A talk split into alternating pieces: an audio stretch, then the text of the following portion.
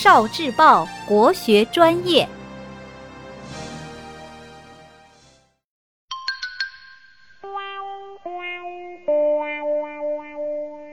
十万个为什么？为什么重阳节要登高？传说后汉时代有一名仙人叫费长房。有一天，对他的弟子桓景说：“九月九日，你的家人将有灾难。如果你带了全家大小，人人用红带盛茱萸挂在手臂上，登高饮菊花酒，便能避祸消灾了。”桓景照师傅所说，九月九日时，全家上山游玩。等到傍晚回家一看，只见所有的鸡、狗、牛、羊等家禽家畜全部死光。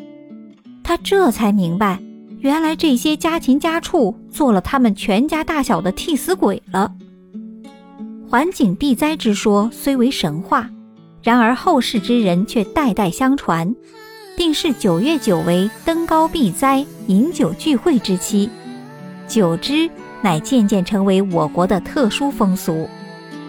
这只是传说，关于重阳节登高还有几种说法，一种是。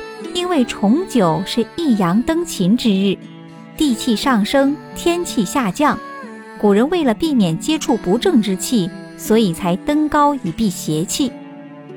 另外一种是，登高其实是源于古人对山岳的崇拜。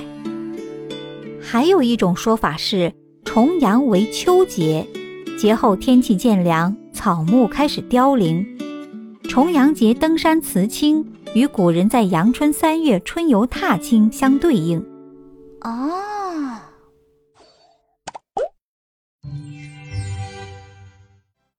聆听国学经典，汲取文化精髓，关注今生一九四九，伴您决胜大语文。